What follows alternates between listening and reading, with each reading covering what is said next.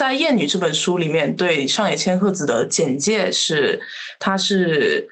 日本东京大学的名誉教授，然后当代著名社会学学者，日本女性主义理论及运动的领袖人物，著述甚丰。然后，呃，这本书的译者对于上野的介绍其实也是呃评论很高的，就是他说他能够自如的驱使符号学、人类学、消费论等最新的思想理论武器，然后剖析时代的诸相，而且他因为是哲学专攻的理论素养，然后有又具有跨越学科的知识储备，然后又有轻快。明晰的文体，所以就是写的著作都很不错，而且他十分高产。那他的个人著述能能够达到三十几部，然后参与了多种重要的社会学、女性学等大型丛书的编辑工作。那么关于本书的话，呃，它其实并不是一个纯理论的讲述，它其实是上野千鹤子把呃各种文化现象、社会现实，然后通过。呃，与理论的结合展示给我们，所以这本书也没有说特别的难读。就就我自己的读书的感觉的话，我觉得这本书它确实是，呃，没有说给我们一个，呃，系统的，或者说也不是也不是系统，就是一个比较有框架的一个理论的叙述。它其实是就很多社会现象、文化现象，呃，结合上野千鹤子的。厌女症的相关理论进行分析，然后我自己觉得的话，其实第一章，第一章，第一章到第三章的话，会比较偏向呃，就是关于理论的描述。就第一章是呃，有关喜欢女人的男人的厌女症的分析，就包括分析他的心理。然后第二章的话是呃，分析。男性是如何成为男性，并且如何将女性置于客体，就是一个他者化女性的机理和基础的这样一个分析。然后第三章是，呃，分析就是如何通过剩女和娼妓这种性的双重标准分分割女性，并实现他者化。嗯，然后从第四章到。呃，第十二、十三章吧，我觉得都是一个比较就针呃针对一个具体的现象进行描述嘛，然后结合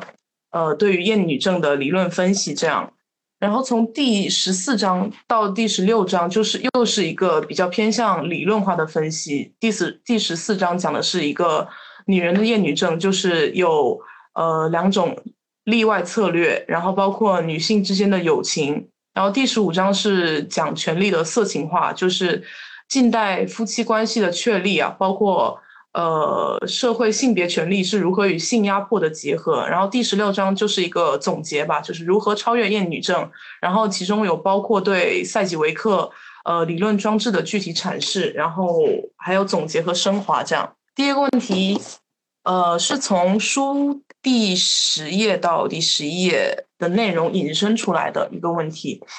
也是我提的问题，就是，呃，上野有在书里面说，就是吉行纯之介的作品让你读着很生气，呃，不过他也他认为可以换个读法，就是把它当做男性性幻想的合适的文本。哦，我觉得他骂的确实很好，就是他说这么一来，吉行的书就成了。令人吃惊的、赤裸裸的暴露男人到底是什么东西的好教材，愤怒、恶心的阅读体验也变成了一种学习型的阅读行为。实际上，倘若不不这么转换思维的话，大多数男人写的东西是不能心平气和的读下去的。嗯，我觉得他说的很好。然后，但是我还就是想说，就是不仅仅是嗯男人写的东西，就是呃厌女症的男人写的东西，就是呃被。包括被父权制思想灌输的女性作家的作品，还有就是包括特别多的世界名著，总是透露出一些女性厌女的思想。那么，我作为读者的话，因为我已经觉醒了一定的女性主义思想，所以我在读的过程中，即便觉得这个作品本身不错，但是读起来也会觉得，嗯，觉得很恶心或者很厌烦。就比如说，呃，之前读的莫言的《丰乳肥臀》。等等作品嘛，就特别充满男性凝凝视，所以这个问题让我很苦苦恼、很困扰，就想呃讨论一下如何处理这种阅读的心情和体验。呃，我我说我我想说的不是文学作品，就是我之前看那个动画片，就是那个《赛博朋克：边缘行者》，我不知道你们有没有看过，就是他的那个女主角，就是他的那个人设吧，就是也不是人设，就是他的那个服装设计，就是嗯，会比较，就是可能会比较南宁那种。但其实我自己看的时候，我根本没感觉到，因为我觉得好好看，我觉得很性感，就是特别喜欢。但是我后来就是某天就无聊刷微博嘛，就可能突然刷到了一个那种。呃，就那种 bot，然后就是在就是在说这个，就说他就是完全的一个南宁色彩的那个创作，然后我就会突然就是你懂吗？就是对，就是会觉得是不是我有点问题啊？没没看出来，但是又觉得我真的很喜欢他这种设计，嗯，就就会有点矛盾，对对，很矛盾的感觉，就有时候会觉得到底是自己就是根本没意识到，还是说就是有的时候会太严格了，还是说是自己被。嗯，被，也也就是教化成了那种很喜欢这种的。对，确实，不仅包括文学作品，还有动漫各种文化产品吧，都有这种情况。嗯，Hello，那我来说一下我的感受，就是我，嗯，之前就包括一些，就也和夏月刚刚说的一样，就不一定是世界名著，可能就是一些普通的影视作品，或者说呃一些普通的，然后其他的书之类的。然后我也看到，经常像 B 站。还有一些 UP 主，他会就是点评最近的影视作品啊，或者说某某一个流行的什么小说啊什么之类的，然后就会说这个书里面充满了，比如说歧视女性、南宁色彩什么什么的。然后下面也会有一些人说，可能大家就是看个乐呵啊什么什么之类的。然后我看到有一个人，他之前是在就是这样的视频下面留了一个言，是嗯戴锦华老师发的一段话。然后我当时看到这段话之后。就是引发了蛮多思考的，然后把它发在评论区了，大家也可以看一下。戴景华老师曾说过：“你是在消费着这样的文化，好像你觉得它不过是给你提供快乐，不过是一种乐子。而真正严肃的是，你去读那些厚重的、那些已经在历史当中具有经典位置的著作，但是你在不知不觉当中构造了你的情感方式，构造了你的价值观念，构造了你的生活方式。”构造了你的向往、你的恐惧和你的需求的，正是那些你轻松的去消遣的东西，而同时，正是这些轻松消遣的东西，它悄然的改变着整个中国世界、中国的社会，改变着这个社会的结构，改变着人与人之间的关系，改变着人们对于生命、对于爱、对于恨、对于死亡等等最基本的观念。哇，他好厉害啊！对，然后我当时看到这个，就是在想，包括像呃呃呃曾庆荣同学刚刚讲的，就是很多世界名著，然后一方面又觉得他写的很好，但是它里面确实某些话，可能某些描述会让我感觉很不舒服。然后这时候我也会矛盾，因为我觉得如果我再接着看的话，它肯定会对我产生某些影响，而且会让我在就是阅读的时候一直会有一种，就一边看一边心里又在想，嗯，可是。他之前那些话语，然后会让我对他其他的就是部分的呃论述啊，或者是描写会产生，就是心里会产生一些矛盾的想法。然后这时候每次这个时候我都会想他的地方，他说就是我以前会跟自己说啊没关系，我把之前其他那个比较难宁的部分，或者说呃不太好的部分，就是不看它或者忘掉。然后我就会在想，但是他整本书或者他整个人的思想是在潜移默化的，都是贯一以贯之的。然后我就会觉得这本书可能也会对我产。产生什么什么影响？就我我感觉这个还是蛮，嗯，就是确实是蛮值得思考和讨论的，因为它成为明珠是肯定有它的优势，但它确实有些部分可能会让我们觉得很不舒服。是的，哎，但是在这个这个大的条件下，没有办法说，嗯，去挑选能够所有的书都挑选到没有没有这种思想很很难。还有没？嗯，Hello。就是我有一点儿可能不一样的看法，就是我之前有关注到，呃，这个就是文学作品中的身体书写和这个女性主义之间的关系。然后我觉得就是有一些作品，它有一部分原因可能是作者他出于塑造这个角色的一个需要，可能他就是在这个小说中，他就是在嗯塑造一个。就是男性人物，他可能就是一个旧社会的，然后会以这么一个刻板印象来看待女性形象的女性身份或者身体的这么一个形象。然后我觉得他们的就是以这个男性凝视来，嗯，描写可能是，呃，这个符合历史背景的。对对对，这个小说人物在说话，他可能在展现，他就是有的不像一些那些原小说，就是作者本人可能会直接参与到这个作品中，然后会和呃人物对话，会和读者对话，就是它不一定代表了这个作者本身的一些观念。嗯，确实，有时候我在读的时候也会想说，作者这么写是不是在讽刺这个现象？嗯。下一个问题是有关于。妓女群体的讨论，然后它它的出处的话是上野在上野在第三章性的双重标准和对女性的分离支配里面有提到的，就是呃女人的性它被分离为为生殖和为快乐两种，然后相互对立，但实际上都是被异化的。呃，虽然它压压抑和榨取的程度是有差别的。而且里面还有等级和歧视的存在，但不能因此就可以为自己被当做圣女来祭奉而庆幸感激。就是实际上，圣女和娼妓都是压抑女性的两种形态，都是他者化。然后，呃，就是男性会通过这个圣女和娼妓的性的双重标准来实现对女性的他者化和分离支配，就是割裂女性，就是呃。可能被奉为不是，或者或自自称为圣女的这部分女性就瞧不起娼妓，然后娼妓又因为可以呃可以通过嗯卖身然后养活自己，然后去嘲笑呃那些没有办法养活自己只能依靠男人生存的人，这样就这样实实际上女性内部群体它就被分割了，然后呃我们这边就是。呃，还有还有这个一百一十一页的，嗯，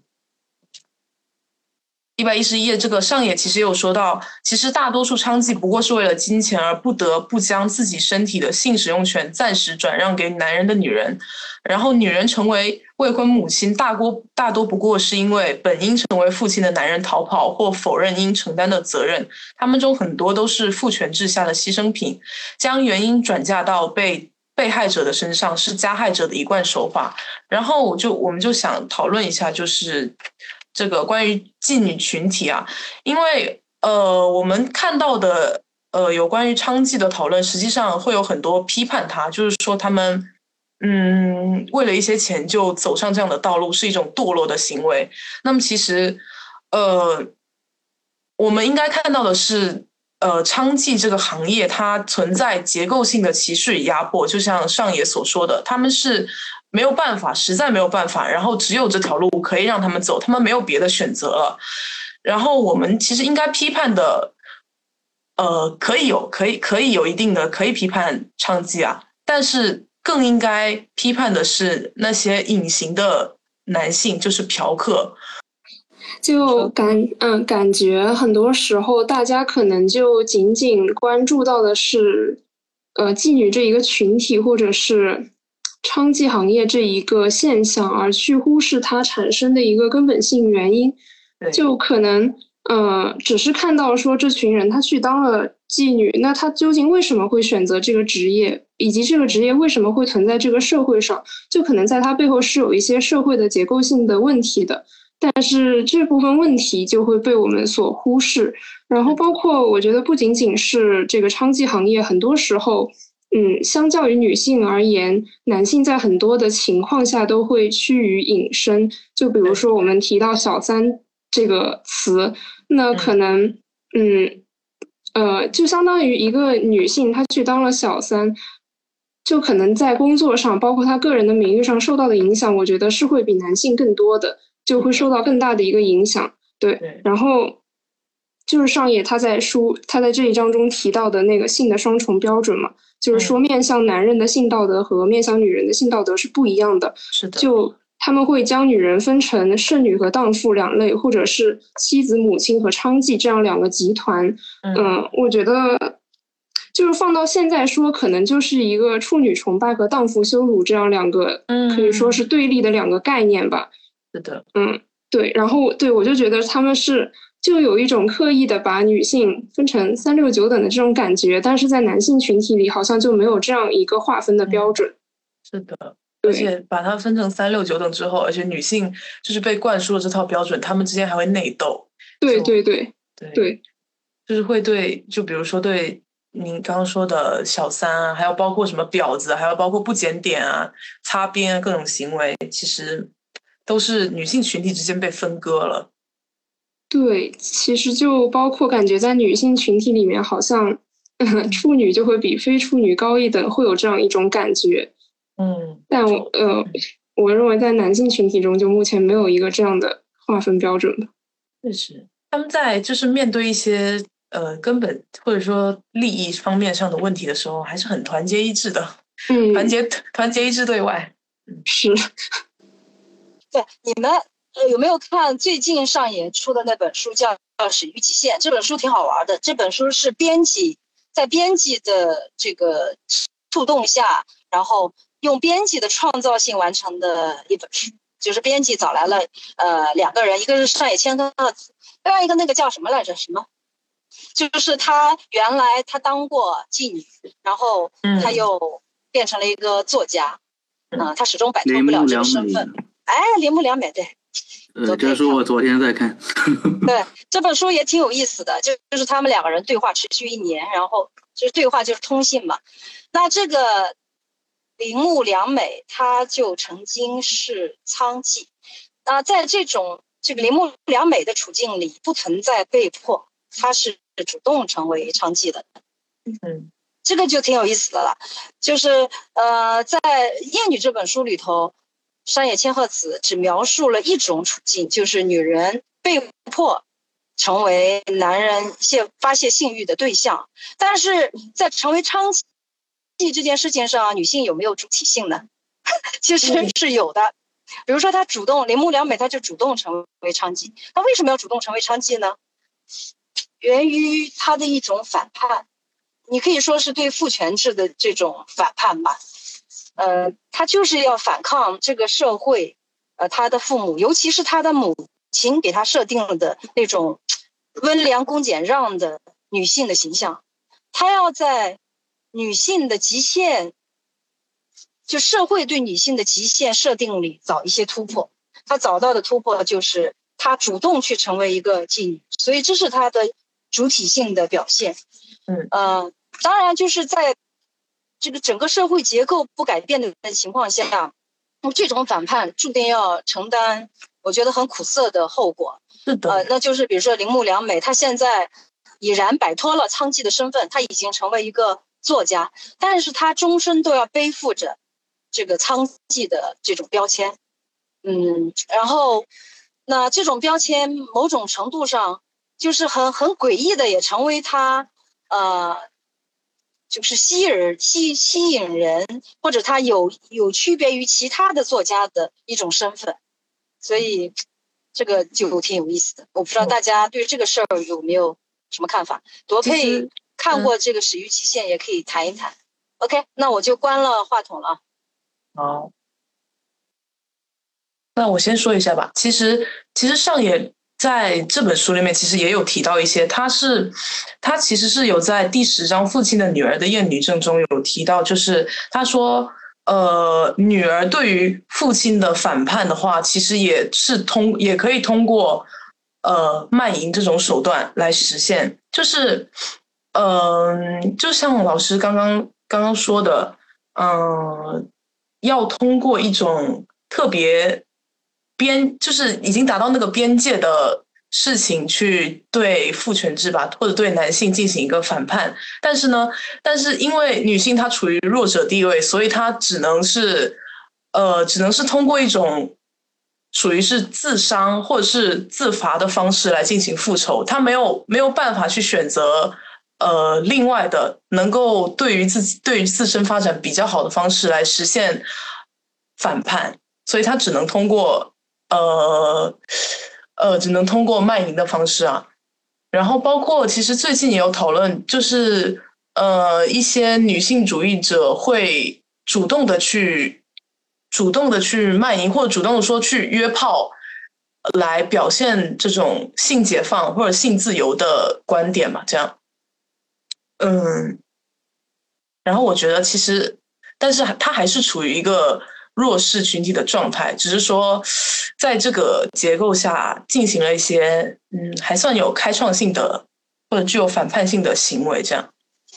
哎，你们有没有以前？我觉得你们肯定没有。大约是十几年前有一个特别有名的这种呃新闻报道也也好，就是呃故事也好，讲的是什么呢？就是一个女记者。嗯，她是也也是一个女性写作者，嗯。呃，然后她主动去当妓女，那么她呢服务的对象是农民工，因为她觉得农民工是特别值得同情的一个群体，尤其是在性苦闷和性资源缺乏这个角度上，所以她她去当妓女，就是好像她要充当一种圣母和解救者的角色。啊，那这就是一个反转啊！就在这里，他免费的，然后他每次都记录，然后他把这些记录呢，最后呈现出来，呈现出来一个文本，就是他怎样服务了这些呃缺钱也缺少性吸引力、性资源的男性的农民工群体，然后把他们的故事记录下来，就当时引起了很大的争议。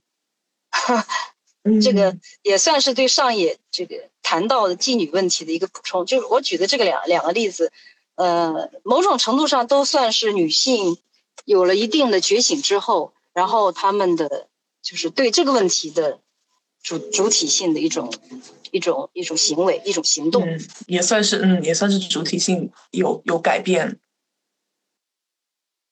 罗佩学长有，呃，就关于这个主动成为。娼妓这件事情，她本身她是作为一个 AV 女演员的身份进入到性产业中，而性能够成为一个产业，它在绝大多数的情况下都指的是一个为男性服务的产业，也就是女性把自己的身体说作为商品来把自己的身体作为商品来出售，来换取换取足够的金钱回报。所有性产业能够成立的基础，其实都是建立在男女两性之间巨大的经济资源分配不平等的情况下。就这很多 AV 女演员，她们去出演纯粹就是为了钱。嗯，而这个铃木良美，她参与，她主动去成为这个 AV 女演员的。主要原因是她受受够了自己母亲精英精英女性的做派，然后他就长期生活在这种就这个母亲充满了智慧，然后对于他的言行一举一动，他的教导都充满了智慧，都都从各种角度上来说都是有道理的，但就是因为这样一种这样这样一种。嗯，智慧让人感到窒息，因为他完全没有透明的空间。这个小孩子，他完全，他他的一言一行，他的心理想法都被母亲看破了，就他没有任何的隐私而言，而隐私才是一个独立的自我形成的一个基础条件。所以，所以这个铃木良美，她作为。那种报复母亲的手段，他去他去从事 AV 女演员的职业，因为像这种从事性产业的娼妓，她是最为这个精英女性所不屑的。就她的母亲的特征，就是她会花大量的时间用于打扮自己，就让自己凸显出自己的性魅力，但同时。他展现出这种性魅力，让男人啊、女人啊都羡慕不已。但同时，男人、女人又没有办法真正的得到他。他通过这种方式来炫耀自己，来展示自己在女性中的这个更高的等级地位，来凸显出自己的优越性。就他，他要声明了一点，就是我跟那些女人不同，就我跟我跟我跟那些弱势的。弱弱呃，然后处于被迫地位的女性不同，我在男权社会下也依然活得很好。呃，但这种这种精英女性的思维在艳女里边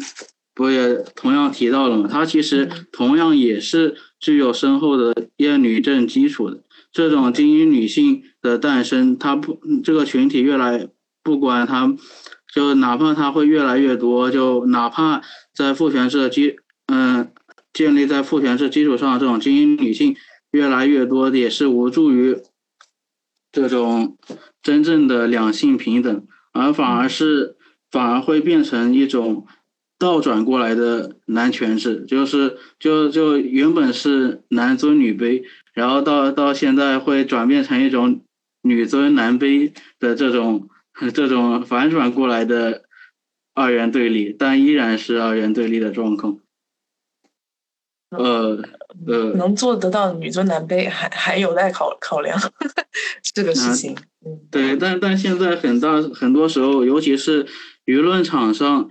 这涉及到性别议题的时候，我们很大程度上，很多时候都是能，能是能感受到，就是女性针对就利用男性的那一套话语去讽刺、讽刺去攻攻击男性，而这种这种行为，我认为是除了除了逞一时之快是，但是是无异于这个真正问题的解决的，就好像我们刚刚。第一个问题里边，其实关于这个文学作品里面阅读阅读的时候，感觉到各种各样的男性凝视，让我们感觉到不舒服。这个就我就会想到前阵子上海译文出版社出版《沃尔夫文集》，然后在豆瓣小组那边，就因为他的他的这个译者序。译者序是，因为他原用的是上个世纪上个世纪的那种经典译本，然后译者序就是采用那种，呃，那种，呃，非常经典的这种这种言论，然后就表就对伍尔夫的点评，就是因为她是女性作者，所以她的作品里面充满了各种局限性，然后因为因为这么一段话，于是。于是，女性群体就对上海译文出版社奋起反击，然后表示读了这段序就失去了对这本书的购买兴趣、阅读兴趣。而我认为，这实在是一种逐舍本逐末的行为。就女性主义应当是作为一个补充的视角，帮助我们去更加看清这个世界上隐形的那种权力结构，嗯，帮助。不管是男性还是女性，都嗯更好的了解自己实际上是处于一种怎样怎样的这个权力权力建构之下。然后，不管是男性还是女性，其实都是都相对都相应的受到了伤害。我们应当去促成彼此的理解，而不是因为而不是因为而不是这个就。聚焦于字字词，然后论点这这方面，就就所谓叫什么一叶障目嘛，就呃对，就因为出现了这个南宁的问题，于是我对他就一一票否决。这种态度是不可取的，不应当让女权主义成为我们讨论任何事情时候唯一的出发点。嗯。是可以不作为唯一的出发点，但是我不太认同，就是把女性主义当做呃一个辅助的视角。我觉得它是可以跟其他视角并行的，就是它不是一个次要的地位，它可以是一个主要的地位。然后，然后包括呃微博各种社交平台上吧，就是女性会对呃，就比如说。就比如说，呃，男性骂女性是母狗啊之类的，然后女性就反过来说男性是公狗，然后就是呃，用一种呃同样是呃就是一个反击的姿态吧，但是同样用一套话语体系去进行去对男性进行反击，这个是不是是是不是真正没用的？我觉得我觉得还是有用的，就是呃。嗯，促成男女平等，它肯定不是一蹴而就。你不不不可能说，呃，我要平等，我们要互相理解就可以达成的。就是女性是需要去争取自己的话语权的。嗯，虽然可能这种方式会过激，或者说这种方式，呃，存在它的不合理的地方，但我觉得是有意义的。我也比较觉得，我就我觉得就是可能像就是学长这种，就可能能理解的男男性会比较少。你不可能说你很温和的跟他讲道理，那就就好像就女性主义就是怎么说呢？就是很多女性女权主义者，就她可能很激进，为什么？就是因为受到过伤害，就可能那是个伤口，你为什么就是呃，他们一碰就变成很凶的去反击，就是因为那里很痛啊，就。就对，就你碰到了就会很激烈。那你不是你不是作为那个受害者，你没法感同身受。你不能就要求他，就是说温和的跟你讲道理，来达成一种和平的和解。你就有时候，如果我们不这样，就是比较凶狠的去保卫自己，那其实你们对面的就并不能感觉到我们的这种就是呃这种要求吧。哦，我也比较赞同，就是我觉得女性主义提出来就是为了追求一个。一个词，一个自由的词。然后刚刚说到妓女这个问题，我觉得也是对性自由的一个探索吧。然后包括，嗯，就是刚刚学长提到的这个，他可能觉得就是矫枉有有些过正，嗯，但是我觉得这个过正是必须的，因为不知道大家还对那个 Me Too 游行那个活动 有没有印象？就是那个运动有没有印象？就是女性主义之所以会呃。成为一个游行的形式，就是说必须声音够大，然后能被人看到。哦，不管是追求生育自由，还是职场上的自由，还是社会上的自由，包括这个妓女这个问题，这个性自由，都是需要一种嗯，对男性权利发起一个挑战，就是声音也要够大的。嗯，我一一些看法。说到运动，我就想到最近那个伊朗的。呃，就是女性摘头巾的运动嘛，然后他们不是也上街游行嘛，然后呃有就是官方官方会镇压，然后就派军队镇压，然后会专门就是往他们的生殖器官，就包括胸部和下体开枪，这样就是对女性进行双重的羞辱。然后呃，其实伊朗。呃，可能可能女性还要包头巾，会比我们中国的女性的生存境况会可能会更为差一些。但是，其实我们中国之前呃的女性境况也也没有说特别的好，也是靠女性前辈一步步争取来的。然后，包括是通过流血之类的呃运动去争取来的。所以，我觉得就。我们现在是只是仅仅只是争取一些话语权的话，应该的，应该的。啊，我再我再来补充一点点，就是呃，在《始于极限》这本书里面，它关于就是记呃娼妓这个娼妓这个职业的看法，我刚发到了评论区，是我拍的那个《始于极限》这本书的几张照几张图片，就是嗯嗯，再看一下，呃，第一张图这个。其实我非常内疚，因为我进入了一个被母亲定性为不像话、不美、愚蠢和肮脏的世界，以至于我不禁认为，就算我为此遭受辱骂和性暴力，那也是咎由自取。然后这一段是呃铃木良美她写给上野的信里面提到的，然后上野给他的回信里，然后说到了说，呃他呃铃木觉得为此为。他他就像老师，就像刚刚提到，他是自己决定去当 AV 演员的，然后为此付出的代价是不能再成为受害者，因为他是自己选择的，他就没有办法说自己是受到环境的强迫。然后这个时候呢，自我决定就变成了一个时刻缠绕着铃呃木的一个，嗯，就是变成了捆绑着他一个，因为他总会总要为他的自我决定和自我负责。然后就没办法再归因于环境或者其他强迫了。然后，呃，上野他说，没有什么比自我决定更能满足精英女性的强烈自负，也就没有什么比这四个字更能让精英女性远离女性主义。然后我刚，呃，还有一在后一页，他说是因为。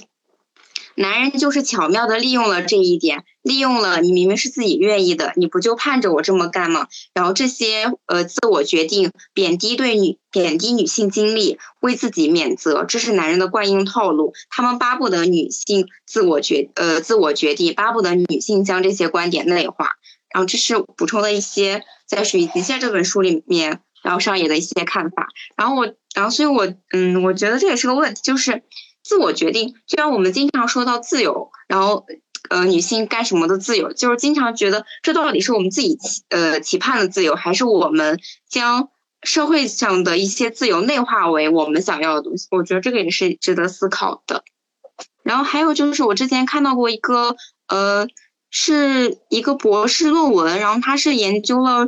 珠三角长呃珠三角流动人口，珠三角里面一些呃性工作者的一个，他是去做田野调查，然后把他以然后是他的博士论文，但是我还没有看过，然后但是在。点开那个豆瓣的评论，然后发现，嗯，评价参差不齐吧。然后有人说他还是站在一个精英的角度，然后去看待这个职业，然后并没有就是真正的做到客观评价什么。然后如果我呃发出来了，然后如果有同学想就是对这方面比较感兴趣，然后想呃继续探讨这个话题的话，也可以去看一下这个，然后算是一个补充视角。然后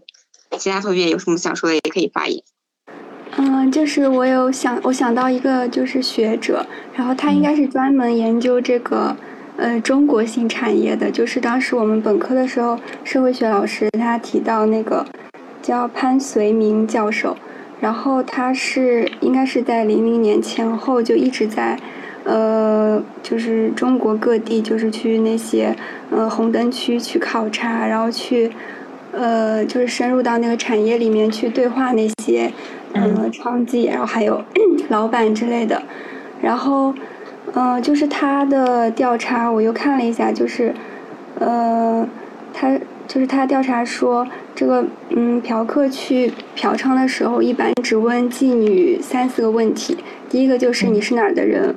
然后第二个就是多大了，第三个是你今天干几次了，第四个是你为什么做这个呀？然后第四个问题呢？呃，其实一开始的时候，他说就是很呃很多这个妓女会说不同的原因，然后后来呢，他们都说是因为钱，因为这这个就是一个就是社会大众所呃内心就是一直认为的就是最容易被接受的一个理由，然后所以他们就呃也一直受到这个舆论的引导，就是也是这么说，但是就是经过他的调查，呃这些妓女里面呢，就是有的是。呃，他们并不缺钱，就是说，不是全是为了钱吧？呃，有可能他们的他们的那个父母是一个官员，但是他们也来做这个。然后还有的可能是大学学生，这种也是有的，就是有很多很多的动机。然后，嗯，就是还有就是这个老板他们，嗯，就是挺会 PUA 的，就是这些。呃，女士、女女性呢，她们本来就是一个处于一个没有文化，然后也有这种传统的女性观念，然后她们呃，就是最终的理想，原来就是嫁给一些可能是城市里的比较有钱的男性，但是这些老板就会让他们嗯坐在店门口说，你们之前想嫁的这些男性，他们可能在外面是在家里是好丈夫，但是其实也就是这样，然后。就是他们在他们这种原来的这种理想信念崩塌之后，就不是那种强迫的去从事这个行业，就是就是会主动，也不是说那种被拐卖来从事这个娼妓行业。然后，呃，就是西月也有讲到，这个是可能就是一个社会结构化的问题。嗯，可能就是他们这群人一直在社会底层，所以。就是有一个阶级固化，然后他们就一直只能在这个底层的行业，嗯，从事这个劳动。嗯，呃，就娼妓这个问题，其实，呃，上野在《艳女》这本书里面还有讲到，就是十二十三章那个东电女职员的厌女症，就是那个东电女职员有点像吴苑老师刚刚说的，就是她并不是因为缺钱所以才去才去当娼妓。她其实是就是上野在这这两章里面，呃，是从一个女性视角出发来，呃，观察吧，为什么为什么女性要成为娼妓的理由嘛？然后呃，他有说到，就是男性视角的成女性想成为娼妓的理理由是，想可能是因为女性想趁身体值钱的时候卖一笔好价钱，或者想用自己的肉体去确定性质无意义，或者是因为过度自卑，想通过对男人的有用来确认自我的价值，或者是为狂野的自毁冲动所驱使。然后，这是男性视角成为娼妓的理由。那么，女性视角成为娼妓的理由是，他有说，呃。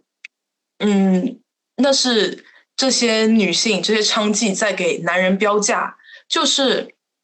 表面上看卖娼的金额是娼妓被标上的价格，可是从反面来看，男人支付的金钱也是男人对自己买娼行为所标的价，就是呃，嫖客花了那么多钱，花了那么点钱，花了那么点钱去呃买娼，那么实际上也可以看出他们是十分。低劣的，为了满足自己的性欲而去给给给给那么一点钱，然后给呃娼妓，然后以此获得对自己性欲的满足。那么，我觉得在十二十三章这边其实有说，就是一个视角的转换，包括一个主体性的改变，就是呃，我们之前都是从男性视角看娼妓，我们现在从呃女性视角看的话，就是嗯。女性她通过一个这种将自己成为商品化的方式来对男性进行解构，就是卖娼的女人，她卖的是成为物品的自己，或者说成为他人所属品的自己。那么通过成为物品，女人将向物品射精的男人解体，还原为单纯的物欲。然后上也说，由此男人憎恶娼妓，娼妓轻蔑嫖客，就包括像刚刚任静同学有说的，就是。呃，他们后来会发现，呃，男人也不过不过如此，就是可能表面上看道貌岸岸然的人，他为了自己那么一点信誉，也会去嫖娼。然后，嗯，我觉得这个是一个，就是站在女人立场的解释。我觉得这个视角的转换很很很有意思，很巧妙，很厉害。这样，呃，女性。身体，还有女性，还包括月经，还有卫生巾等等事情的一个羞辱和证明吧。就是，呃，上野有在书里面也有说到，嗯，他在第九章《母亲与女儿的厌女症》里面说到，当少女迎来初潮并告诉母亲的时候，如果母亲用一种仿佛看到秽物的语气回答。啊，你终于也成了女人了，这会让很多少女受伤吧？要是女儿被母亲告诫，好好收拾卫生用品，千万别千万别让爸爸、哥哥、弟弟们看见，然后这就会让少女不但不能为自己的身体的变化而喜悦，反倒怀有一种必须对他人隐藏的羞耻感吧？就是，嗯，我觉得近几年有有在变好，就是近几年我看到的，我看到的会有在变好，就是包括对于月经，包括对于月生卫卫生巾。呃，这类事情的讨论，但是其实，嗯，还是会有，还是会有一定的情况啊，嗯，就是对女性的各种，嗯，生理的现象，包括女性的身体进行一些污名化或者羞辱，就是包括直到我昨天还是前天，我的舍友在。家附近的小超市买卫生巾的时候，然后老板老板娘还是用一个黑色不透明的袋子，然后把它装好，然后再再给我们的。我我当然我不知道它是不是所有的袋子都是黑色不透明的袋子，但是嗯，很多很多时候可能就是大家会觉得卫生巾掏出来不好，包括前几不是前几年，就是比较小的时候，呃，我去。可能大学大学的时候我去实习，然后呢跟着一个女女的总编还是编辑，反正嗯位置不低吧。然后就是我们一起出去做采访工作，然后她要上卫生间。然后他上卫生间，他是要换卫生巾。然后他换卫生巾的时候，就把我悄悄的把我悄悄的叫到卫生卫生间的门口，然后从他包里迅速迅速的掏出卫生巾，然后藏到自己的衣服口袋里面，然后把包转交给我，然后再转身去上卫生巾。就是就是女性对于这个卫生巾啊、月经啊这些，还是会有一定的误解。嗯，然后包括包括有广告，包括卫生巾的广告。我不知道现在是什么情况，反正前一两年看，就是那卫生巾的广告上面的液体是蓝色的，就是我不知道为什么不能用血，就不能为什么不能用红色的血来表明她真正呃来月经了？而还有包括一点就是月经这个事情，就是会被以其他的称呼代称啊，就包括来大姨妈，然后来姨妈，但是就不说来月经，就是这些情况。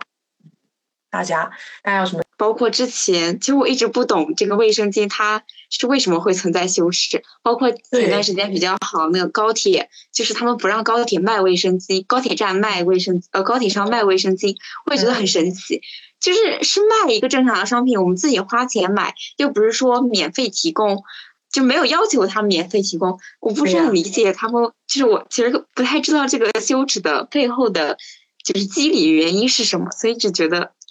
就是很，可能是因为，嗯，之前就会觉得，就是女人来月经是一件不好的事情，是一件脏的事情，就是女人下体流血，然后脏，嗯，哦，原来对，然后就就引申到卫生巾哦，我我自己的看，我自己的想法，我觉得可能是可能是这样的，因为，嗯，从古代就是从以前就会一直有对月经的污名化，然后。直到现在吧，可能技能会好一些。想起来，就我们家那边的方言说，呃，来月经是会用有一种表述会用什么身上呃有点脏这种话来表述。对对对对，而且好像像什么不能就是来月经的时候不能去一些什么场所，呃，对某些场所，还有什么靠什么祖坟这种这种东西。嗯，对，就是觉得女人来月经脏这样。嗯，然后。那还是祝大家就是摆脱这些羞耻，然后还继续能公开自由的像就是讨论，包括上一个话题啊，这个话题就是这样吧，就是嗯表扬一下大家，然后没有了，谢谢你的表扬，收到了。嗯，没有，那那我们下一个问题好了，下一个问题是母女关系的，我觉得这个大家应该会比较有话说吧，就是。就包括上野，其实也有在书里说，就是，呃，母亲，母亲对于女儿的期待吧，她其实是给予女女儿非常大的压力和压抑的感觉。就是，呃，上野有在，呃，第九章母亲与女儿的厌女症说，呃。一百二十五页，就是这种母亲其实是在对女儿宣告：我这一辈子都不会对你放手。就是这等于是说，就是女儿的人生其实是属于母亲的。人那么作为母亲的分身，实现我的就母作为母亲的梦想蓝图才是女儿的职责。就是。女儿，那么女儿这一方当然会对母亲的期待感到压抑，母亲一方就是将爱啊或者自我牺牲强加在女儿身上，性质是非常恶劣的。然后包括，嗯，一百三十二页到一百三十三页有说到，就是呃，女儿。呃，不管出于什么理由，憎恨母亲是不能被原谅的。仅仅因为憎恨母亲，女儿就得把自己当做非人一般引以为耻。为什么？就是因为母亲既是压迫者，又是牺牲者。然后一百三十三页有说，无论是回应母亲的期待，还是背叛母亲的期待，只要母亲还活着，女儿就不可能逃逃离母亲的束缚。无论是顺从，等一下，我突然想起来。想起来，嗯，在座有一位母亲，不好意思，没有在影射的意思。无论是顺从还是叛逆，女母亲都一直支配着女儿的人生，直到死后。女儿对母亲的怨恨表现为自责和自我厌恶。女儿无法喜欢不能爱上母亲的自己，因为女儿和母亲互为分身。对于女儿厌女症，总是包括母亲在内的自我厌恶。那么有解决办法吗？呃，上野说，正如信田所言，母亲像女儿，女儿像母亲，相互告诉对方：“我不是你，我们只能从这里开始。”就是，就是，呃，包括我自己的母女关系，其实都会有一些矛盾的地方。就是，嗯，我会对母亲有一些自责的地方，然后。然后在之前没有没有想那么通透的时候，也会觉得自己因为没有办法实现母亲呃母亲的她的期待，就是母亲对我好，她想让我成为她觉得我的好我我我能我不能成为他想让我觉得我好的样子，然后感到自责，所以就是嗯，还挺矛盾的。那么其实上野嗯在书里面有说，我们其实是需要跳脱出这种思想，就是嗯不要被母亲的期待捆绑住自己，我们要跳脱出这种父权制的期待体系。我我跟我我我在。就是怀怀怀孕的时候，我是非常想要一个小男孩的。然后我们我第一次产检，为什么呢？呃，我第一次产检的时候，那个医生说，嗯，有可能是这个招商银行。所谓招商银行呢，就是女孩；建设银行呢，就是男孩。就是医生呢，就用这种比较隐晦的称呼来告诉你性别，因为按照规定，医生是不能告诉这个来产检的产妇性别的。我当时就很失望。然后就有祈祷，我想，嗯，我不要女孩，我要男孩。后来又再过一个月去产检的时候，医生就明确的告诉我说：“哎呀，是建是建设银行。”我就很开心。就是为什么我会不想要女孩？我觉得这个就是非常典型的。我作为女性，我意识到女性在这个社会上处于的弱势地位。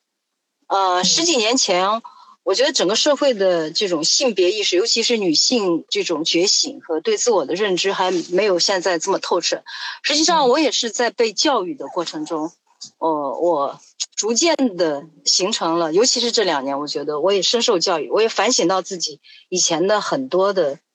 呃，对性别的比较狭隘的看法。嗯，那就是在要男要女，我希望是男孩生女孩的这个 看法上，我是希望。我其实我很喜欢女孩，我对我对男孩和女孩其实都是一样的。我即使生了女儿，我我也会很爱她。但是我感受到的就是，我作为女性，我在这个世界上是有多么的不容易。嗯，就是我不能，我认为这个世界是一个男性统治的世界，作为女性是不能完全的施展自己的。那这个是我我自己的体认，所以我希望我的孩子他能够，呃。我希望我的孩子他能够，嗯，在这个世界上，在他的人生里，能够完全的实现他自己，他能够不受阻碍的实现他自己。而在这点上，男性显然比女性有更多的优势。那是十四年前，我就是这么认为的。就是通过我自身的感受，我我意识到女性在这个社会上是多么的受到压抑。就我不能举具体的例子，那这是一种，就是通过我个人的。经历感受到的认知，所以我希望我生一个男孩，然后我生了一个男孩，我特别的开心。但是，就是如果在现在，我也许会修正这个看法，女性也可以非常，或者是最大程度的，呃，完成自己，只要她愿意。我觉得我们当代的社会已经提供了比我那个时候十四年前或者我成长的。那个年代，三十年前、四十年前，我觉得更多的机会，尤其是对女性，而且有，也就是体认到了这些，我觉得存在的结构性的不公。我觉得作为女性，我觉得更应该去，去为这种平等的待遇而努力和奋斗。嗯，如果我是我有个女儿，我会支持她，无论她想做什么，她想成为什么，作为母亲，我肯定都是支持她的，我会尽我最大的努力支持她。我现在不禁有些后悔，我不应该祈祷，是不是？老天爷听到了祈祷，然后让我生了一个儿子，当然儿子也非常好。呃，刚刚维燕老师讲到自己对于生呃怀孕时候想生娃、想想生男孩生女的想法，当然维燕老师说自己当时是想要个儿子。然后理由理由是因为他觉得，在现在这个社会，想要自由的成为自己想成为的人，这做个男生比做一个女生就受到的阻碍会小得多。然而实际实际上，我在初中初中的时候，我初中的数学老师，她是一个很年轻然后很漂亮的一个女性，她当时在跟跟我给我上课的时候就是怀孕怀孕了。然后，嗯，有一次跟我跟我就做完数学题以后，跟我私底下交流的时候，我问他希望自己的孩子是男生还是女生，然后，呃，因为因为当时我下意识的会觉得，就是像母亲的话就会希望是儿子，然后父亲的话就会希望是女儿，但是他说他他当然希望是女儿了，因为因为现在现在社会。买房子，买房子压力多大呀？这谁要生个女儿的话，那买房子，嗯，这些东西就不用发愁了。就这实实实际上是一个非常典型的一个现代现代社会这个母亲会会想到的事情，就是面对这种沉重的经济压力，在女性在大部分情况下，确实确实这个。对，因为大部分情况下不会要求女性去对等的在经济上做出就付出同样的经济上的呃这个叫嗯嗯，我我懂你的意思。同样的经济资源嘛，对。然后同样的，之前我在跟朋友聊天的时候，他就是提到。提到说，就现在这种考公、考公这种走体制内的热潮啊，其实很多时候就是女性是特别适合考公的，就走体制内的。只因为现在社会对于女性的要求就是有一份稳定的工作就好，啊，然后但是同样的男性，就是因为他是个男性，然后他的话就没有办法考虑走体制内，因为体制内的工资太低了。他需要负担起家庭的主要责任来，就他当时也强调了，就是当然他也知道现在是时代不一样了，倡导男女平等，但是就这种东西很大程度上是是可能就是自己给自己的压力，女方自己自己未来的这个伴侣啊，可能也不会说要求他他去承担这部分的压力，但是既然就是现在的主流的社会期待。还是摆在那里，对于男性来说，还是会隐形的，就不得不感受到这方面的压力，而这种压力是难以疏解的。这因为这个要不要要不要承担，会你自己能不能承担得了，一切都是未知，而这一切都在催促催促推动着男性去，就没有办法去说。去自由的追求自己想要的生活，而更多的是追求一个高经济回报的一个职业职业发展方式。呃，但是这正是男性想要的，就是这是男性自食恶果，就是父权制是要求男性他拥有权利、金钱、地位，然后这样才可以去支配女性。就是父权制是想让，就是想让女性处于一个比较低的位置，然后男性才可以更好的控制男性，包括。德佩学长刚刚说的，嗯，女性她可以不用买房，呃，因为，因为就是嫁出去的女儿泼出去的水，就是她，她其实是相当于，呃，在两个呃夫夫家之间的一个流通的商品吧，算是，嗯，包括中国农村的女性，她没有办法获得宅基地，那么。嗯，这都是这都是控制女性的手段，就是他就是要把你放在家里，你可以什么都不用，你就你就生小孩，然后服务我就好了，然后我出去赚钱，这样我就可以更好的支配你。嗯，所以我觉得这是这是男性自食恶果吧，我只能这么说。嗯，然后然后我想稍微嗯，就。对于这个这这个问题，就是我觉得现在的情况是确实发生了变化。就一方面是这个职业女性，她确实是变多了。现在这种双薪家庭应该是逐渐成为成为主流的。嗯。就在此，但是在此基础上，决定你和这个女性能不能步入婚姻的，在很大程度上是双方这个一个是就。家长要过所谓家长这一关，这是个很客观的东西，然后就会就所有的自由恋爱啊，所有的所有的这所有的东西，就最终都会被划约到物质条件上面。对于对于男性的评价标准，就是会跨越到这个呃物质条件或者他的社会地位上面。呃，嗯，对，所以男性不能够，他不能够去追求什么呢？他不能，他会被他会被仅仅限制在只能追求金钱或者更好的物质条件，而不能够去追求什么呢？嗯，就不能去追求成为像 家庭家庭主妇，或者或者说这种就换一下的，就这种女主外男主内啊这种方式，很很多情况下就会就会面临这种心理压力了。哪怕你自己觉得没有什么问题，但是但是就在这种所谓的社会评判体制下边，就就是会面临这种隐形的隐形的压力。对，那么男性面临的这种隐形的压力，对于女性面临的问题来说，是不是没有那么重要呢？就是包括吴燕老师一开始进来的时候有说。呃，吴燕老师他说他正在吃饭，然后他说他把父母接到身边要照顾他们，然后马上就要去接娃下晚自习。他吴吴燕老师说我的状况很好的诠释了当代女性的处境，就是女性一旦结婚了，她她不仅有可能需要。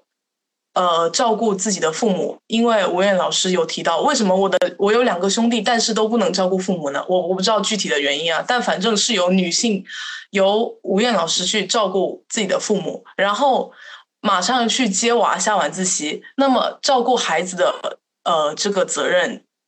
我觉得啊，我觉得我不知道实际情况是不是这样，主要还是在吴燕老师这一方，就是女在女性这一方，所以就是说，呃。女性她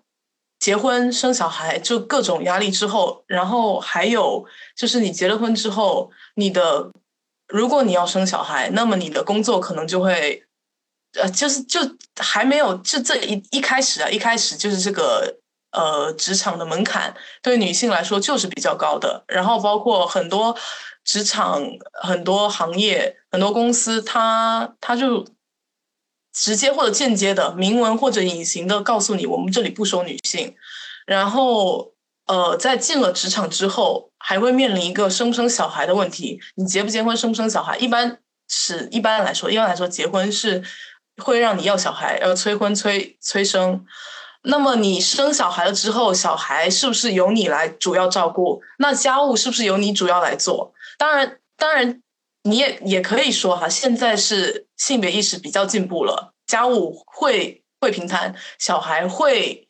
一起照顾，但主要的还是由女性来照顾。那么女性承担的这方面，呃，由性别带来或由婚姻带来的这呃更多的面临的更多的问题和困境，是不是会比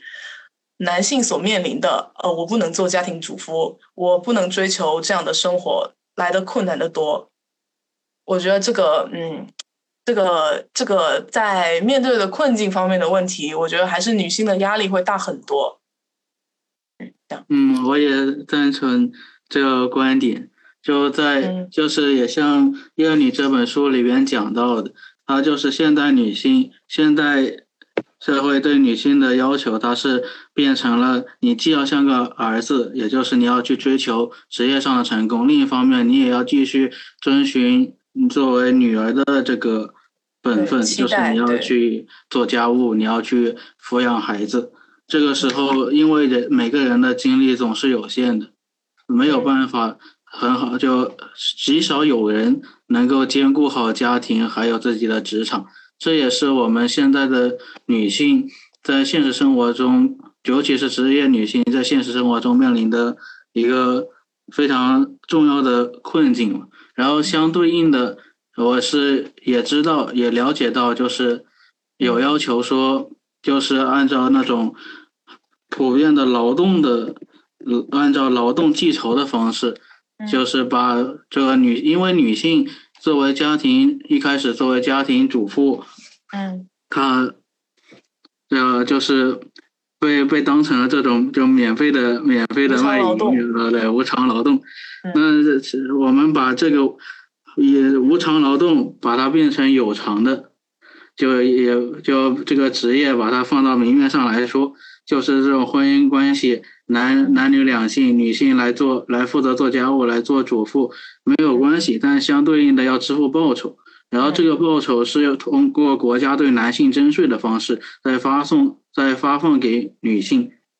然后用这种用这种方式来来肯定就是女性做家务活，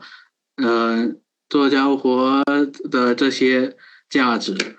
然后另外一种想法是跟这个家庭活动派，就这这个家务记仇派是相对立的，就是他是主张一个社会化抚养，就孩子孩子就生生生娃就就就那个生生娃呀生出来，然后是交给社会公共机构机构来抚养，然后用有类似的这种。对，就用这种方式来来解决就家务活动上面的困扰，就所有的家务我都给他外包了，给他社会化，然后这样子我就能够自由的去去呃从事自己想做的职业。嗯，就这两种两种给出的解决方案，我都是感觉挺奇怪的。就针对针对前者，就感觉好像。就是会把女性框死在家庭主妇的位置上，而针对后者，我又感觉这种社会化抚养，它是对孩子的一个不够人道的做法。就是我还是会认为，孩子在只有在这个家庭啊，在父母的亲身陪伴教育下，才对他们成长才最有利的。嗯，呃，就就想问，就对于这种女性实际。就女性面临的这种目前困境，还还有没有就是其他比较好的这种解决思路？你你刚刚提的那两个方法的话，反正在 反正就是现在就太理想化了，肯定肯定是不行的嘛。然后，嗯，你要提升女性的地位，我觉得经济经济这方面的肯定还是得要跟得上。不然没有经济实力的话，在家庭就没有话语权，这确实是客观客观存在。就是 把女性进入职场的门槛，呃，调的跟男性一样高，我觉得就就像女性更多的去工作，去获得呃获得经济财产，这样是是一个方式吧。然后还有一个方面就是，呃，孩子的抚养，当然也是理想化的理想化的解决方法。那肯定是一人一半，就是怎么说呢？实际实际上怎么来做的话，不知道大家有什么好好的想法吗？嗯，我大约在一我一四一五年，我带鼠来宝在加拿大访学一年。然后呢，鼠来宝在那个我访学的学校附近的一个小学，嗯，因为那个地方靠近大学，所以呢有不少，就跟我一样的访学的，呃，带着孩子的家长把孩子放到那个学校。鼠来宝有个同学，他的父母是来自荷兰，嗯，这对夫妻是一对，是两个医生，他们俩都是医生，他们在那所大学的医学院访学，嗯，然后我觉得他提供了一个很好的样本或者解决。嗯，这个问题的一个比较好的样本，可能荷兰，我觉得在在男女平权上是做的比较好的社会。北欧社会总体上来说，我觉得都是比较好的。那么他们是怎么解决这个问题的呢？因为我们我们谈到我说中国，嗯，中国人养育孩子，当然主要责任在母亲。啊。那么同同样是母系社会在支持母亲，比如说母亲的母亲，或者是母亲的婆婆。总之是女性在这个系统在支持呃育儿，然后他就说那个母亲就是那个荷兰母亲，他就说嗯，他说嗯，他们有育儿假，就是在孩子上可能小学之前，他们是有育儿假的。这个育儿假呢，呃，就是呃父亲母亲都有，不只是母亲有，父亲也有。呃，然后呃在。他现在他的那个小儿子是在荷兰上幼儿园，嗯，那么也就是说，他可以申请，呃，作为母亲，她可以申请一个一星期的调休。然后她老公呢，也申请一个调休，这样呢，从星期一到星期五，他们每人她有三天，比如她有三天，她老公有两天，啊，那么这个五天就基本上就填满了，他们就可以在家，比如上午照顾孩子，然后或者上午把孩子送到育儿机构机构，他们很小那个一一岁多，他们就荷兰就有这样的育儿机构，而政府会有税务的补贴，那么呃下午呢，他们。有有有一个人，总之是有半天的假，或者提早那么两个小时、三个小时，呃，从单位出来把孩子接回家。但如果万一要是有事儿呢？他说他们的父母就可以提供义务的帮助。总之，就他们的整个社会体系是比较支持男女平权的，呃，而且在育儿这件事情上给予男性和女性同样的职责。我就觉得这个，我当时听了我很羡慕，觉得这是一个完美的样本。但是他们他们人也比较少，然后工作压力没有那么大，社会福利也比较好。但是中国的话，人太多了，都巴不得九九六，巴 巴不得把你压压榨干了，你还要带小孩，嗯，就是，哎。但是我就是我就是在想啊，这个社会其实还是有一个呃这样教育理想样本对存在的。那在那个社会，我们看到有这样的可能性，觉得这个就。挺好的，就是挺好的事情，真好。荷兰真好，北欧真好。先总结一下这本书，还有包括我们刚讨论的问题，就是，啊，有一个有一个关于女性主义者与厌女的关系辨析的，我觉得上野千鹤子就说的说的很好，就是他在呃第八章近代的厌女症一百二十页有说到。人在成为女人的时候，要姑且先将女人这个范畴所背负的历史性的厌女症接受下来。如果满足于这个范畴所指指所指定的地位、所指定的位置，那么女人就诞生了。可是女性主义者就是对那个指定位置感到不满，对厌女症不能适应的人，所以不存在不是从厌女症出发的女性主义者。作为一个女性主义者，就意味着与厌女症的纠葛和抗争。没有厌女症的女人，假如那个女人，假如那种女人真的存在的话，没有理由，也没有必要成为女性主义者。呃，上野说，有时会听到女人号称“我从来没有拘泥过自己是女人这回事”，这种说法其实应该翻译成“我一直在回避与厌女症的真正抗争”。他说，将女人这个强制的范畴改变为选择、解放的关键，应该就在其中。嗯，其实这段就是厌女症与女性主义者关系的辨析，我觉得上野说的很好。就是我们首先要呃了解、知道呃厌女症它是个什么东西，然后我们对此对此有所思考、有所觉醒，然后我们才出发去对它进行抗争，去成为一个女性主义者。嗯，然后。包括他在最后也有说吧，我们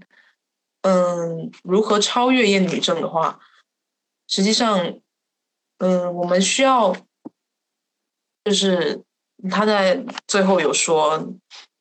厌女症能够被超越吗？这实际上当然不能够简单的被超越。呃，厌女症和社会性别一样，不是因为我们懂得了，那仅仅是在历史中被构建。起来的文化产物，便意味着我们能从中解放。但是我们首先要知道，要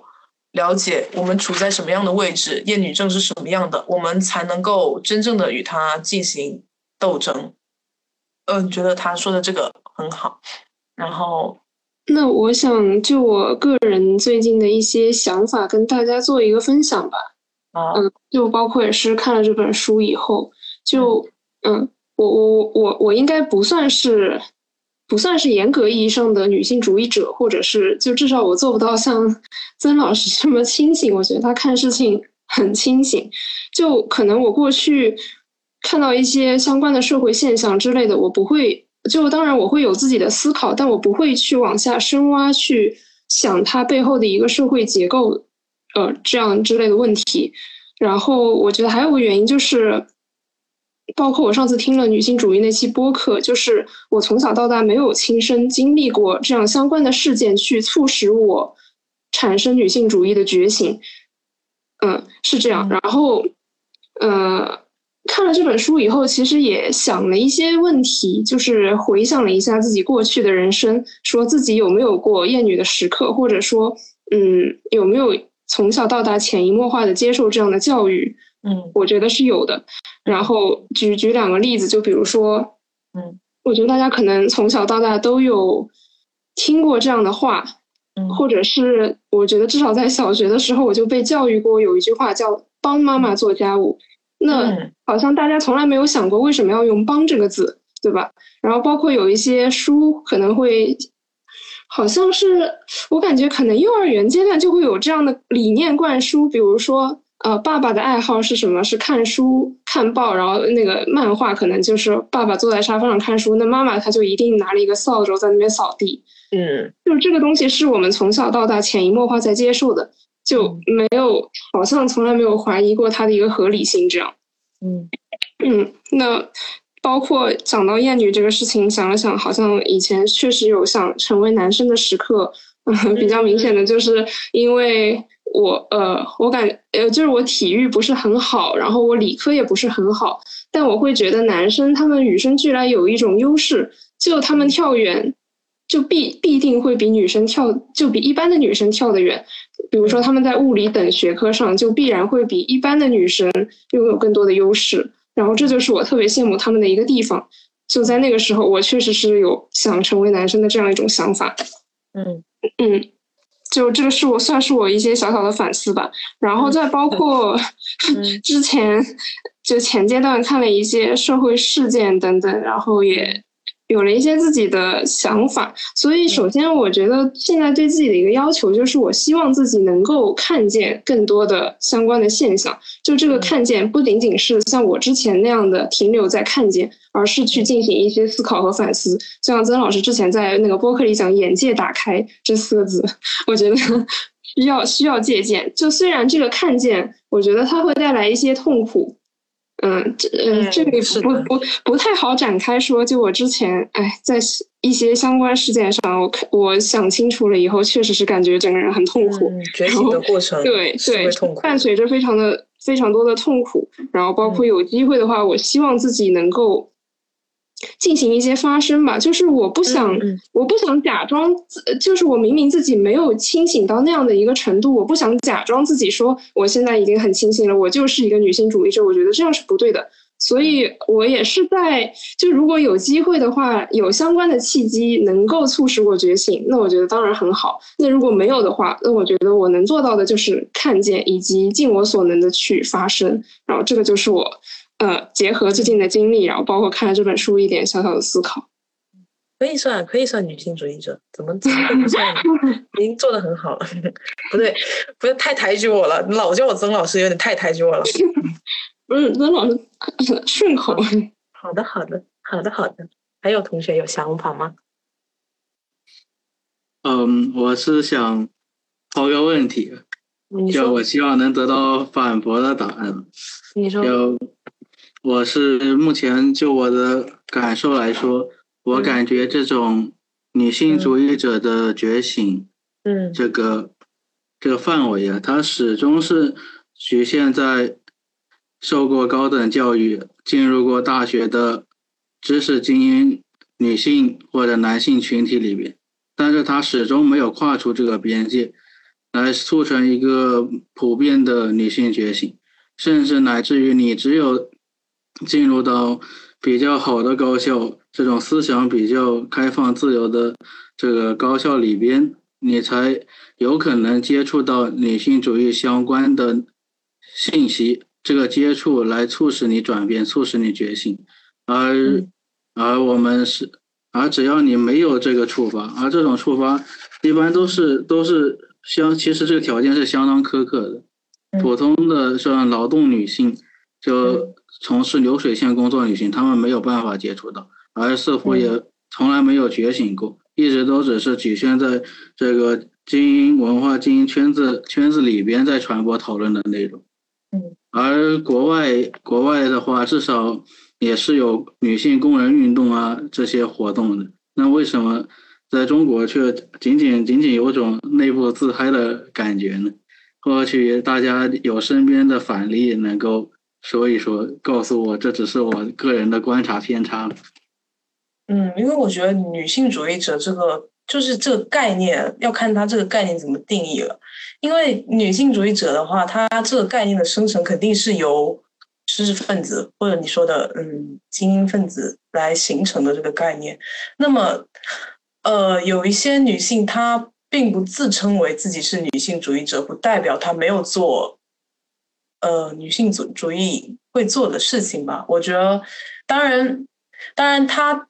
它不会形成规模化的运动或者讨论之类，这确实是客观存在的事实。但是可能我们是不是没有看到这样的现象存在？就然后就像我刚说的，就比如说，呃，一个农村妇女，她她肯定是一个弱势群体，她的力量也很小，但是呃，她可能也没有意识到自己是处于被压迫的地位，但是可能她在呃面临。一些情况，比如说被丈夫打压，或者是家庭暴力之类的情况，她进行反击了，或者说她在见到呃她邻里呀，呃或者同村的妇女受到压迫的时候，她会她会帮忙。那我觉得这就是女性之间的互助。那她怎么不可以算一个女性主义者呢？那所以就是，我觉得不要对女性主义者的门槛定的太高了。然后，嗯，就是我们确实是需要一个女性同盟，需要一个女性团结互助。然后现在社会上就是对于女性的女性群体，包括自身内部的分割也比较严重吧，是一个问题。但是，但是还是要抱有抱有希望吧。嗯，我们确实没有女性的工人运动啊之类的，也包括我们都不能上街游行，我们不能，嗯，不能怎么说呢？不能集结一批人怎么样做什么事情？但是保持自己的发声，然后在自己的位置上做做好，然后帮助身边的女性，我觉得，呃，也可以算作女性主义者，也可以算作算作女性主义的表现。这样，还有还有其他同学的想法吗？我们就最后，我们这个书本内容的讨论，还有关于引申的一些话题的讨论就结束。我们进行下一个步骤，就是讨论一下《艳女》这本书籍的编辑思想、编辑策略，就包括装帧设计啊、副文本啊、排版样式等等。呃，那我我自己先说一下，就是我觉得他这本书。一拿到手上，然后一一眼看过去，它就给人很有冲击力的感觉。就是它是它的封面是一个呃红色的嘴唇，然后竖过来，就很像一个阴道的形状。我觉得这就是嗯非常有冲击力，然后也能够，然后就是这个样子在呃右边摆上“艳女”两个大字，就嗯让人能够感感受到就这本书大概是什么样子，然后。它又比较简洁，然后包括它的呃后面那一面飞飞页是红色的，就是一个然后比较粗糙，也是很有力量感的感觉，呃，然后就是比较简单有力吧。然后它的它里面那个目录的排版样式，就是它是竖着排的，挺有意思的。虽然我嗯我不知道这个是这个是什么原因，我觉得它有点像有点像。报纸、杂志那种，或者是说不清，就是挺有意思的。它这个目录的排版，然后包括包括它的作者简介，还有译者简介，呃，都是比较有权威性的，就是能够让你知道，哦，这个是女性主义理论的大家，然后是领袖人物，然后他又是一个社会学者，然后又是东京大学名誉教授。就是上野千鹤子，就是嗯，能够让你感受到哦，这本书是有有分量的，这样子。好，下位同学来讲讲编辑的编辑方面的问题。我说一点吧。你说，你说，你快说。就是，谢谢你。就其实你刚刚没说的话，我都没感觉到那个封面那个那个嘴唇会像阴道，我就是感觉像一个嘴唇。但你刚说了之后，我就觉得确实很像。然后，对，然后，嗯，就就就你如果刚如果只看那个厌女这个标题的话，会觉得就是是在讲男性的厌女。当然，书里也确实讲男性的会比较多，但是，嗯，但是我觉得他就是封面上只有一个嘴唇的话，会反而就是更集中于那个女性这个主体，感觉就会感觉会，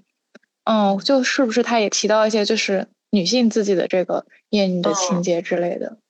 然后。然后就是那个目录的竖版的话，我觉得它可能是因为它是日本作家吧，因为日本有的书就还是那个竖排的，可能就是这样会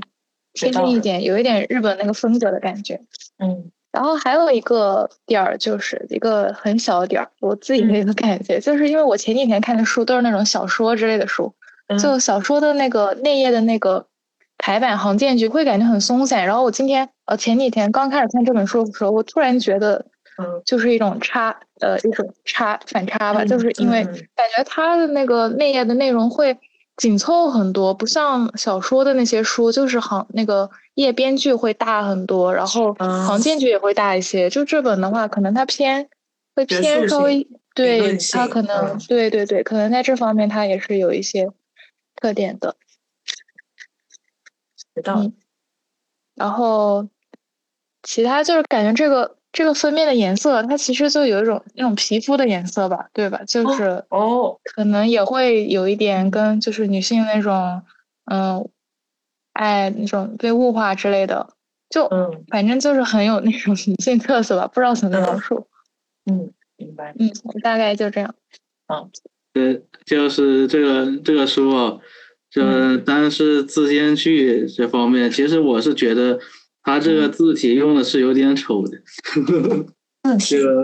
然后然后每页的字数其实也是偏少，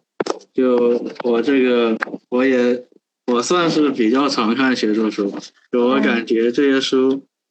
嗯。嗯，我随便拿了几本，像这本《知道消费者》《萨德斯女人》，他们他们他们的字体都都是都非常小，然后给我的感觉都比较。都比较精美嘛，是因为这是他们这这这些是什么字体？但是夜女夜女打开来给我感觉就更加更加更加粗糙一点嘛，就我摸着这纸张的质感也感觉 比较粗糙。那它它不是挺厚的吗？它的纸？嗯，就感觉这嗯，因为。翻翻页的感觉，嗯，比较粗糙，但我那我也说不上去。嗯，然后这本可能也是因为这本书它其实出版的年年头比较早，它一五年出的吧。呃，当时当时就是作为介绍上野千鹤子的学学术思想，然后三连出的好像。嗯。然后然后后边后边他。他火起来了，然后这书这书一开始就卖了两千册，到现在已经成超级畅销书了。可能也是因为这个原因，就可能这个它这个里边的字体啊、字体啊这种设计，在一五年比较流行，那现在好像都都流行，现在新书好像都更加精致化。呃，无论是字体还是这种排版。我反正我是感觉就是更加更加有美感，嗯，可能因为我对他有滤镜吧，我觉得他，我觉得这种粗糙的感觉还挺好的。呃，那那倒是，那我我也是就女性主义，我第一本书看的也是《艳女》，当时给了我极大的冲击，因为因为他通篇都在骂我，嗯，你你可以跳出来，他骂的很有道理，呃，确你可以跳出来跟我们一起骂。嗯，就可以，就我很很能感同身受。它里面里面举到的很多日本文化里面出现的例子，我都能在我自己的人生经历啊，就我知道的我身边的女性啊，或者我的女性长辈那边，他们的人生经历上都能找到缩影。嗯，但是比较来说，就像像他用。弗洛伊德理论去去解释这个母女关系的时候，这一段我就特别不能理解，就是我感觉好像中国的母女关系并没有那么紧张，是是这个，然后我对于对于这个讨论，我其实还挺期待大家讲，但好像这部分内容大家没有讲什么。你可以，你可以具体问一下关于弗洛伊德的那个。呃，就就他是讲到第九章嘛，母亲与女儿的厌女症。嗯。要把母亲作为这个反面教材，我不想成为母亲这样的人，然后我会使劲的报复报复母亲。然后母亲也不会为女儿获得的成就、女儿的幸福而感到高兴，但但实际上，我感觉哪怕是以前，以前就就我的上一代、上一代的母母亲，对于自己孩子取得的成就，就女儿取得的成就，也都是发自内心的自豪。嗯，就感觉很奇妙。难道我就想问问大家，像你们现在现在这个。成为南大研究生了，就考上名校了呀。然后或者或者未来如果找到一个好工作了，然后就一步步成长，人生成长过程中，难道母亲并没有给予自己鼓励和肯定吗？嗯嗯，我我可我可以来回答你这个问题，就是呃，确实没有像他书里面所说的那么的割裂，或者说那么的互相憎恨。但是呢。但是，呃，他里书里面说的还是有一定道理的，就是，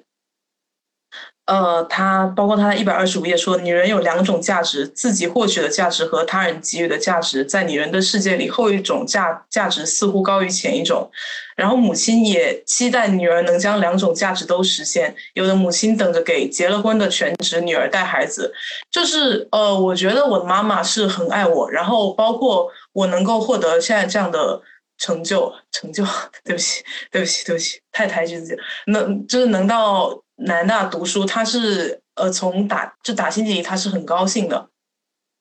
然后呃，但是呢，但是在面对就是结婚生小孩方面的问题，我觉得他是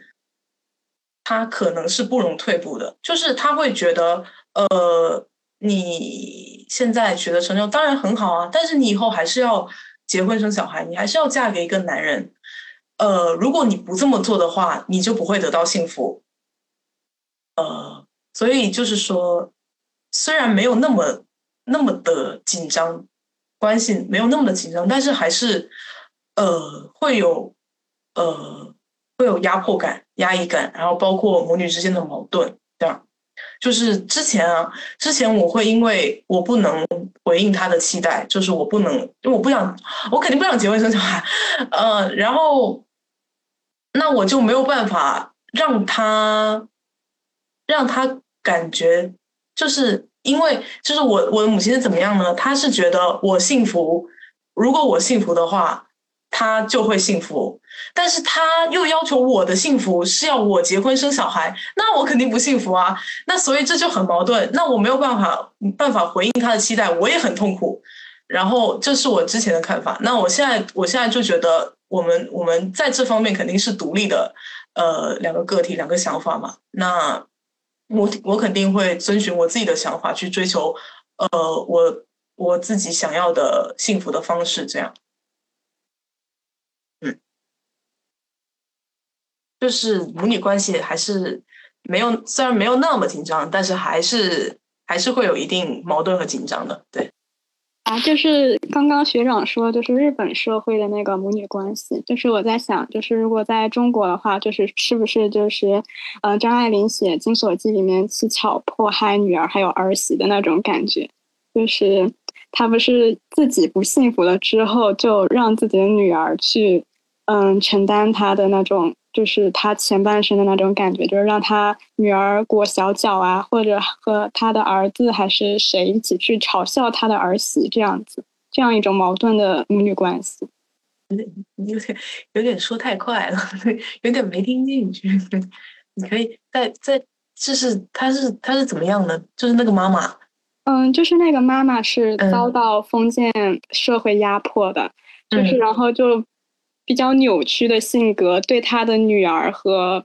嗯，就是儿媳，就是产生了同等的报复，就是让他们也就是变成了一个扭曲的人，就是比如说让他们裹小脚啊，或者就是跟别人在一起去那个，嗯，说他儿媳的坏话，就是把他儿媳逼死这样子。啊，那是坏婆婆哎。嗯，对，就是，但是他他对他的女儿也是这样子的。就是这这是一篇呃张爱玲的名篇，她这篇写的非常好。其实她她是对她她有点像白描式的描绘了一个呃七巧曹七巧的形象，嗯，但是她不是那种单面的，她其实就是白描的那个文字后面，她其实有同情，虽然是比较刻薄的同情。曹七巧是非常漂亮的一个，呃，那个叫什么小作坊人家的小业主人家的女儿，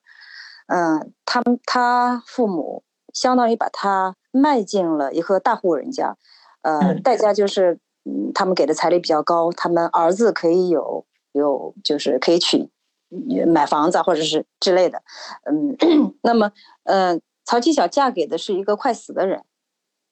就是这样，之后，嗯。嗯，她她当然是对这个快死的人没有什么感情了，嗯，然后她可能刚结婚不久，这个她老公就死掉了，之后呢，她又喜欢上老公的弟弟，嗯，但这个弟弟是个花花公子，一直在玩弄她的感情，嗯，所以曹七巧本来是一个特别好强好胜的人，嗯，那她一辈子其实她的各种欲望都没有得到满足。他就扭曲了，他就，嗯，在对待儿子女儿的个人幸福上，他对儿子是无限的溺爱，嗯，然后就要把儿子拴在身边，对女儿是无限的嫉妒，就女儿一步步每一步踏向光明，或者是在小说作者这张爱玲看来能得到个人幸福的时刻，曹七巧都出来。然后对对，打压 恶毒的，嗯，掐断了。比如他女儿跟一个人谈恋爱，嗯，那他就万般的阻止，最后女儿，嗯，像他一样，天天靠吸食鸦片，然后也嫁不出去。他觉得这就很好，女儿终于变得跟我一样。这就是，呃，嘉文说的，在《艳女症》里头，上野千鹤子。所说的那种母女关系，那可能是一种母女关系的极致，就是母亲因为没有实现的欲望，所以她去阻止女儿得到那种她远远够不着的那种幸福。嗯，母女之间那种记恨，其实很多的文艺作品都在讲母亲和女儿之间的这种同性之间的这种复杂的关系，既有爱，然后又有厌恶，又有恨，但是可能最后会和解。嗯，我我觉得好像好多文艺作品都都在讲这种关系。嗯，你们可以继续讲一下。我觉得姜文举这个例子非常好，很贴切呢。还有同学有什么想法吗？嗯，那我就说一下，就是我关于就是对那个，就是我是怎么样，就是作为一个女性主义者，就是对自己的厌女症的一个 那个算是斗争之类的。就是我是一直觉得，包括我现在都觉得，就是成为就是像美国中产白男是一件非常就是幸福的事情。就是相比较于我现在的身份而讲，就包括就是我所有认到国外的同学也会觉得，女性在哪里都是异乡人，就是得不到一个归处这样子。就是后面就是我们都觉得就是。在绝对的这种不平等面前，就是那肯定所有人都希望去成为一个特权阶呃特权阶级。就比如说，你对一个穷人说你要爱上你这个作为穷人的身份，就挺可笑的一件事情。可能就是极端的来讲嘛，就是但是可能现在女性虽然就是处境已经算好一点了，但是可能也还是。就像这样子，然后就关于像上野千鹤子的话，她是小时候觉得，嗯，她的父亲哪怕就算是疼爱她，也觉得是对待宠物似的那种疼爱。就是她因为每天在家里面感受到这么一点，然后就会觉得就是讨厌自己做女人的一个身份，然后就是可能就这是这种就是。处于自己自我认知方面，他是意识，他只是意识到，就是从前厌恶女性身份是因为被凝视，被父亲凝视，然后现在可以自主的发现那些凝视，嗯，不是她的错，所以就不再排排斥自己那个作为女性的身份。但其实她无论是男是女，就是爱自己这一点是保持不变的。但是作为女性，在获得一个平等对待的路上，需要付出更多的努力。这个付出努力的过程非常的痛苦，所以。就是我就时常不在，就无时无刻的想，那作为一个男性的话，就天生不需要这么一个奋斗的过程。那为什么就是我们对他们的羡慕就是理所当然？就是我对自己女性在这方面身份上的一个讨厌的话，其实也是就是比较说得通的。就是我一直是处于这么一个感觉中，就是很羡慕，就是嗯，就是美国中产白男的这种。生活处境，嗯，如果对比一下的话，谁，嗯，确实，谁不想要？谁偷了我的人生吧，就可以说称之为。对，所以我就一直在想，就是我我应该怎么去跟自己的女性身份和解呢？就是像上野千鹤子说的，就是，嗯，就是女性主义者是在跟自己的厌女症做斗争。如果是这方面的厌女的话，我觉得我是没有办法的，因为。我总不可能因为爱自己的身份，就是要去付出更多的努力。我觉得我就是没有那么的热爱，就是让我就是能够去付出这么多的努力，没有这么一个动力，就是。哦。但是，但是你厌恶的只是这个身份，并不是女性本身。对对，肯定都是爱自己的，但是就是。总会想捷径嘛，嗯，那没有办法呀，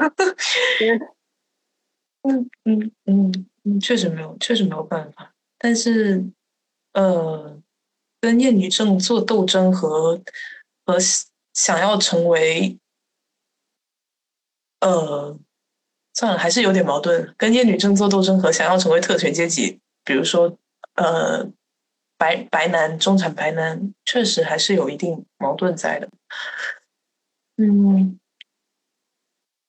就是就让让我特别感慨的，就是我的室友去法国，就是嗯，他觉得自己可能可以得到一个平等的对待，但是。就是去法国的中国留男性留学生跟女性留学生，他们的对待也是不一样的。他是无时无刻的不觉得自己是个异乡人，就是包括他在巴黎的市中心也会遭遇到一些男性不友好的一些歧视。就这种歧视对于，就是可能男生而言，就是会看你体格比较强壮，会不太明显；但是对于女生的话，会，嗯，就是。看你一个人单身走在路上，或者说你比较弱小的话，那就是比较肆无忌惮的，就是因为你的女性身份，包括你不是一个国家，就是种族身份，这样子。嗯，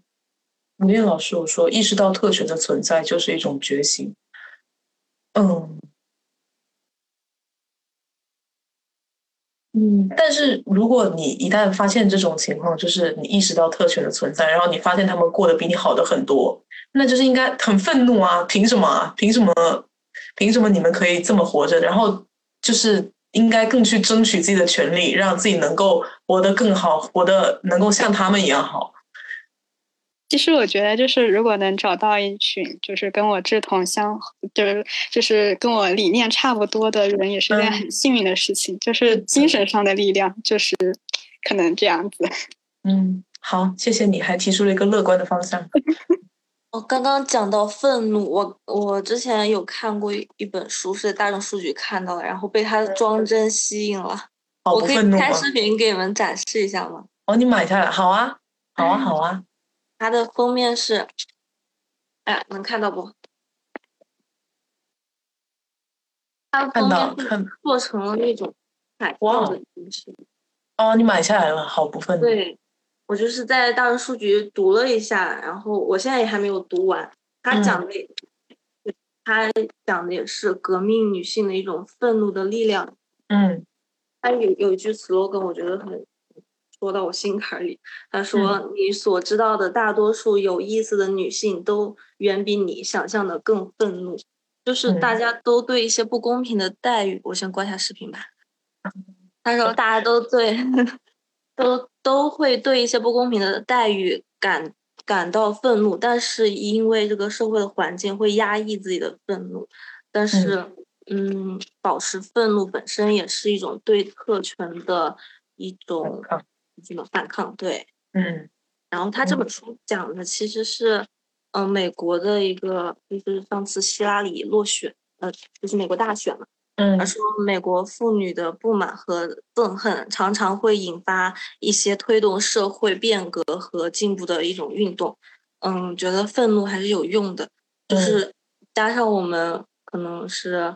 嗯，就是考上研究生，就是身为一个研究生身份，是受到高等教育的这样一个身份。但是其实是正是因为